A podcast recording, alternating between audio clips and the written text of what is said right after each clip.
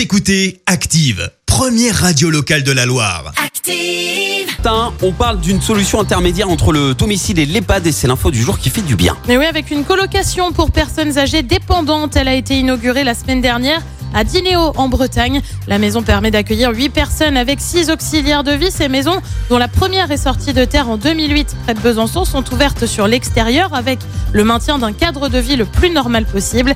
Les bâtiments sont tous construits sur le même modèle. Ils comprennent une vaste pièce de vie centrale de 80 mètres carrés avec salon, cuisine et salle à manger. Les chambres sont toutes de plein pied avec baies vitrées et un accès indépendant. La Bretagne compte actuellement 36 projets de colocation pour personnes âgées. Merci. Vous avez écouté Active Radio, la première radio locale de la Loire. Active.